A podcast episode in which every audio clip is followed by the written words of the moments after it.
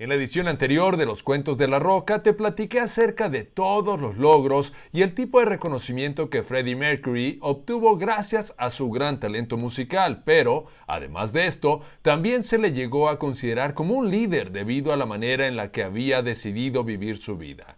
El 23 de noviembre de 1991, Freddie realizó la más fuerte declaración de su existencia, la cual conmocionó al mundo de la música y a la sociedad en general, ya que mediante una carta, Mercury reconoció estar enfermo. Dicha misiva, que fue leída por la representante publicitaria de la banda Queen, decía lo siguiente.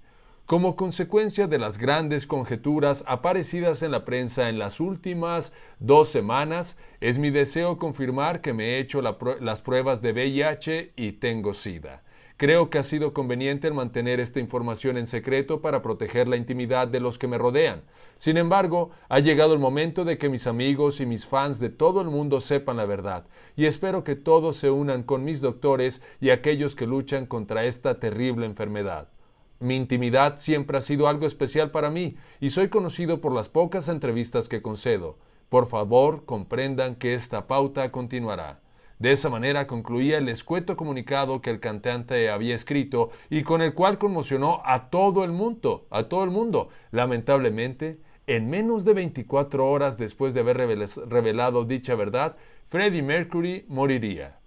Este hecho confirmó las especulaciones que la prensa británica había estado haciendo durante meses acerca del deteriorado aspecto físico de Freddie y de la muerte de varios de sus amigos a causa del SIDA. Muy pocos sabían acerca del verdadero estado de salud de Mercury, pero el cantante les obligó a guardar el secreto hasta que llegara el momento de su muerte. Y es precisamente de eso, de lo que te seguiré contando en el siguiente capítulo de Los Cuentos de la Roca.